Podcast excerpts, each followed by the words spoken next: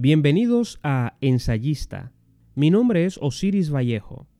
Hoy hablamos del canon occidental, pero antes escuchemos a Rubén Sánchez Félix con De mi librero.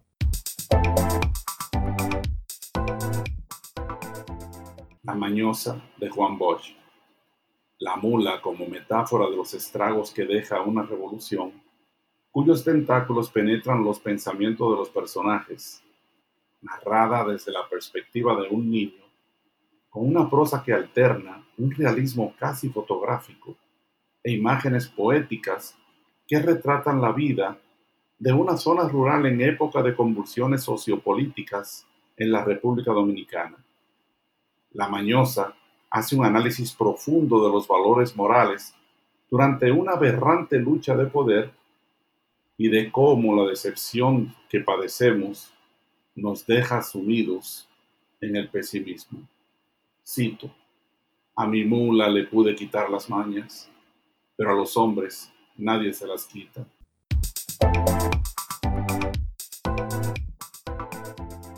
Este es el segmento, Mi perspectiva, con Osiris Vallejo.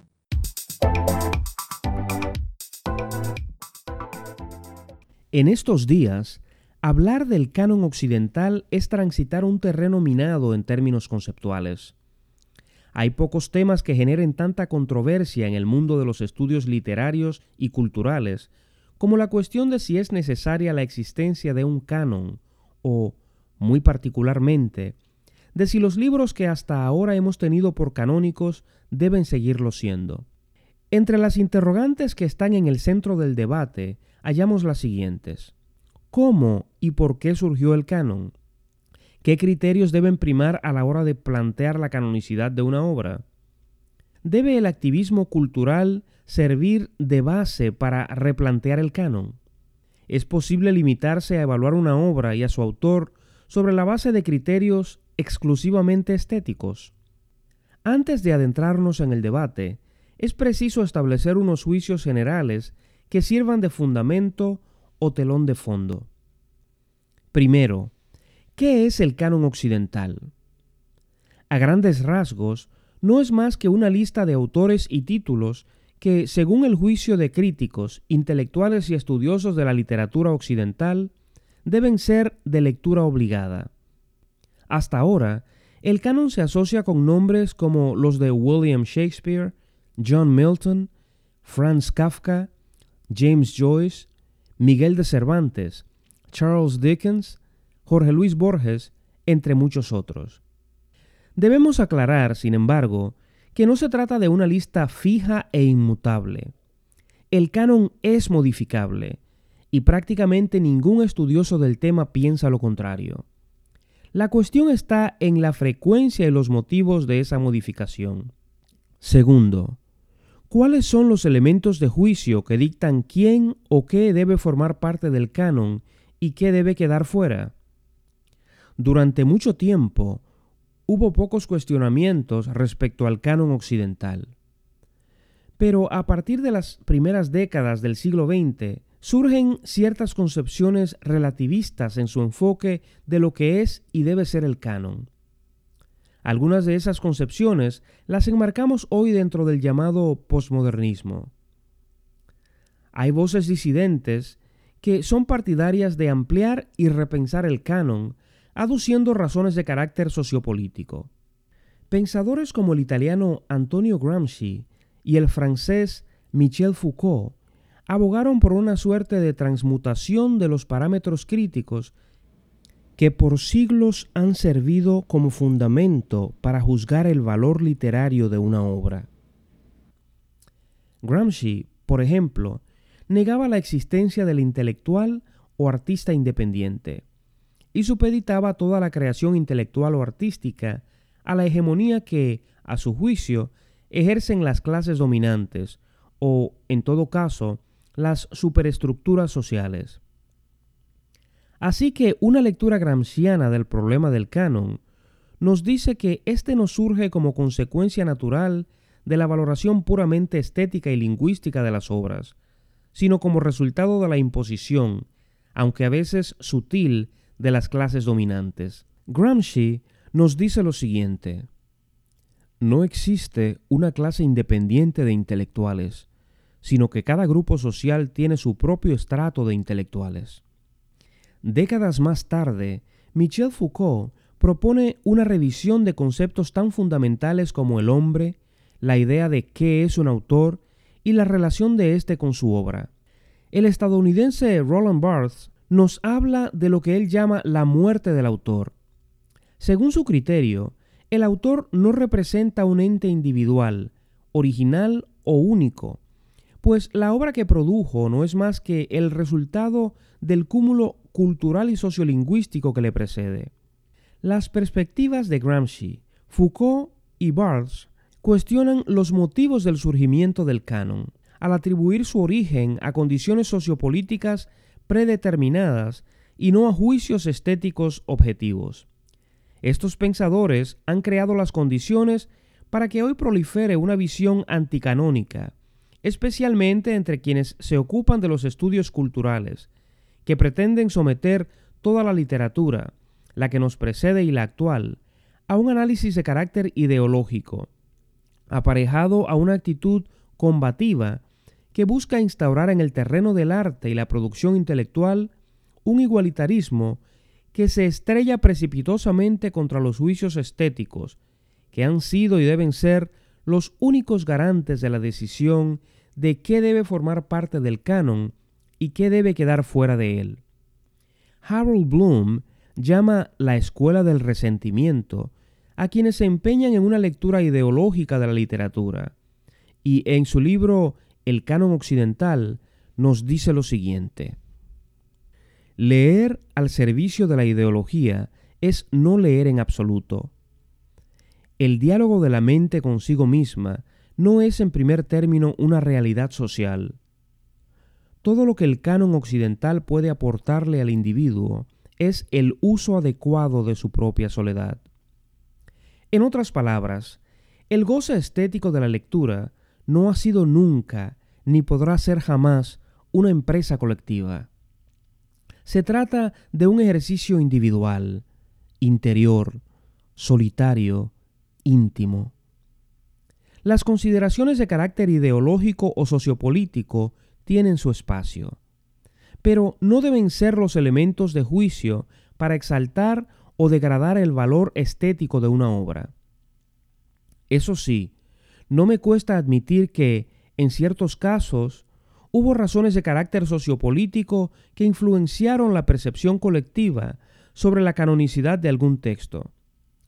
Pero no se le hace bien a la literatura en particular, ni a la sociedad en general, el alzarse en armas contra el canon, procurando el desplome de todo cuanto se ha erigido, como si de la nada fuera a surgir algún estado de cosas perfecto o siquiera deseable. Quienes cuestionan el canon harían bien en tratar de enriquecerlo, no descalificarlo. Me parece que el canon ganaría mucho si miráramos hacia atrás en la historia de la literatura para ocuparnos de una suerte de arqueología textual que nos permita encontrar textos y autores excluidos cuya obra merezca una relectura minuciosa y consciente. En medio de la batalla conceptual en el terreno del canon que libran críticos y estudiosos del tema, y que no vamos a resolver aquí en menos de una hora de exposición o diálogo, me parece oportuno establecer cuatro conclusiones que considero esenciales. Primera, la buena literatura es claramente identificable a través de juicios estéticos que sirven para diferenciar lo esencial de lo banal en literatura. Segunda, quienes atacan el canon están llenos de buenas intenciones al querer que se incluya en él a miembros de grupos que han sido históricamente excluidos. Pero ese afán no debe sacrificar el arte y la estética en el altar del igualitarismo o la representación adecuada de las minorías. Es decir, dichas obras deben formar parte del canon solamente si pasan el filtro de la valoración estética. Tercera, el canon es realmente un concepto, no una estructura fija e inmutable. Es y ha sido siempre algo vivo, que crece de manera natural, aunque a paso relativamente lento, y no hay ni tienen que haber razones extraliterarias que lo hagan crecer más aceleradamente. Y finalmente, cuarta. Se dirá que la idea misma de canon apunta a cierta visión elitista y excluyente que se contrapone al espíritu inclusivo que, con toda justicia, ronda nuestra era, y que a mi parecer está muy bien y es deseable en el terreno de la interacción social. Pero no debemos confundir justicia social con literatura, ni el panfleto con el arte.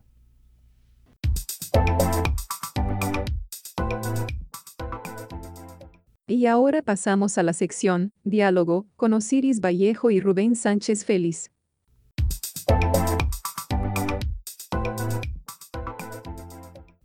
Entonces, Osiris, según entiendo, piensas que el canon no puede, o mejor dicho, no debería ser eh, criticado. No, definitivamente yo no pienso eso. Yo pienso que sí, que debe ser criticado.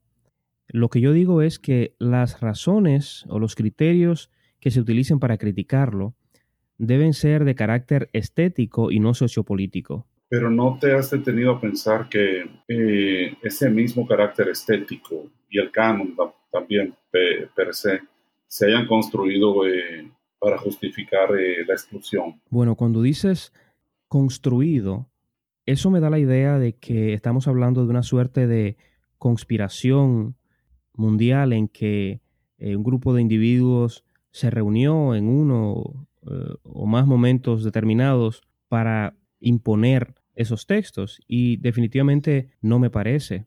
Independientemente del hecho de que ah, sí puede haber razones sociopolíticas o razones históricas que hagan que una obra tenga mayor difusión que otra o que esté eh, más presente en un escenario determinado, pero ya esa es otra cosa. Es decir, al acercarnos a las obras que consideramos canónicas, vemos elementos que justifican su presencia. Pero yo pienso en los nombres, Osiris. Pienso en, Cervantes, en Shakespeare, en Milton, en Kafka, en Borges.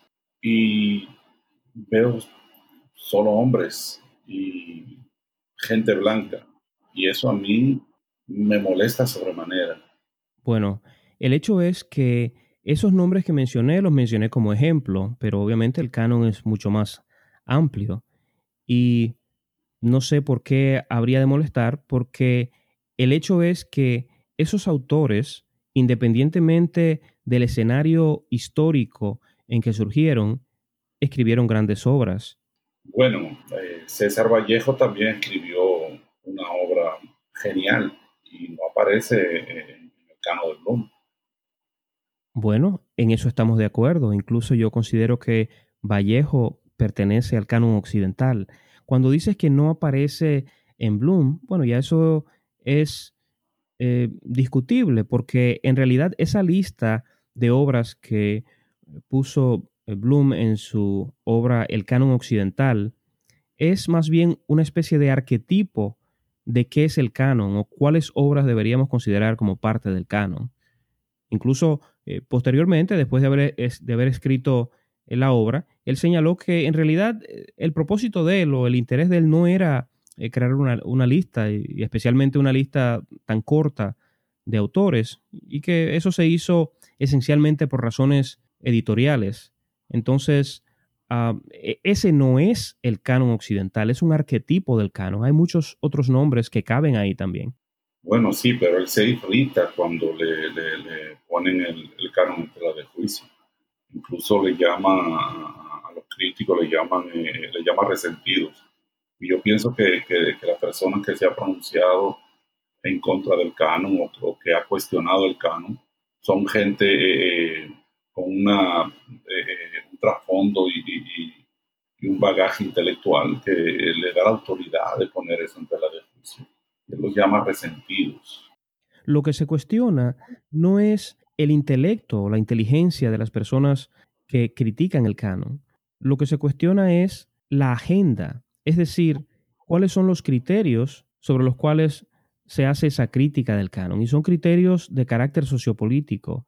Bueno, a mí me resulta paradójico que tú hables de agenda, porque es precisamente lo que se critica del canon y de toda esta estructura o este sedazo que se ha fraguado para justificar la elección de un sinnúmero de autores y, y de obras que van a ser los protagonistas en el ámbito sociocultural y académico.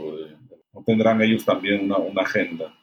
No, no, es que no, no ha habido agenda en ese sentido, porque los grupos que cuestionan el canon incluso declaran en términos explícitos cuál es su agenda y expresan un desdén y un intento de descalificar lo que les precede. Pero el, el punto esencial, y es lo que quiero que quede claro, es que cuando hablamos de obras que forman parte del canon, estamos hablando de obras que son fundamentales para la humanidad, para el individuo. ¿Por qué? Porque hay criterios estéticos que determinan que tienen eh, fuerza en términos eh, literarios e importancia. ¿no? Eh, ¿Qué, ¿Cuáles criterios? Bueno, son obras que sirven para excitar el intelecto y las emociones del individuo, eh, son textos que eh, poseen una originalidad en la presentación, eh, un argumento que ah, e, encanta al lector, autores que tienen la, posibilidad y la habilidad de sorprendernos de un modo u otro. Es decir, hay una serie de elementos que están presentes en esa literatura. Bueno, Siris, yo creo que esta vez no nos vamos a poner de acuerdo. Me parece que no, definitivamente no. En primer lugar, eh, eh, yo cuestiono la, vigencia del canon de Bloom eh, y encima de eso pienso también que el canon en sí es un mecanismo que sirve a una estructura de la clase dominante, una estructura colonizante si se quiere. Bueno, a mí me parece un juicio excesivo, pero ya continuaremos hablando del tema en otra ocasión. Bien.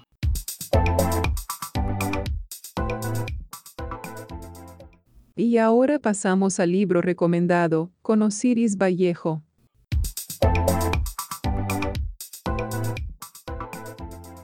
Mi libro recomendado de esta semana es La sombra del viento, del escritor español Carlos Ruiz Zafón.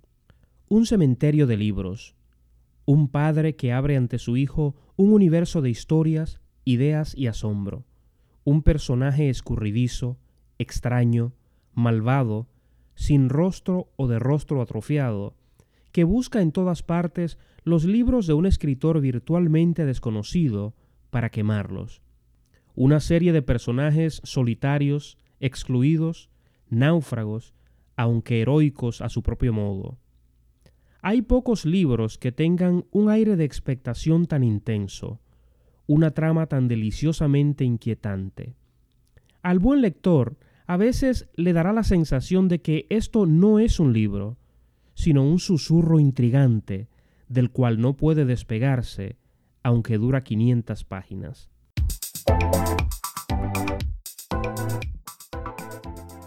Muchísimas gracias de nuevo por escucharnos. Nos encontramos el próximo lunes con otro episodio de, Ensayista. Recuerden que pueden comunicarse con nosotros visitando ensayista.com y no olviden de compartir el podcast y por favor suscríbanse. En nuestro próximo episodio presentamos una interesantísima entrevista con el escritor puertorriqueño Eduardo Lalo, ganador del premio Rómulo Gallegos por su novela Simón. Hablamos de su obra y de su visión del quehacer literario. Definitivamente no deben perdérsela.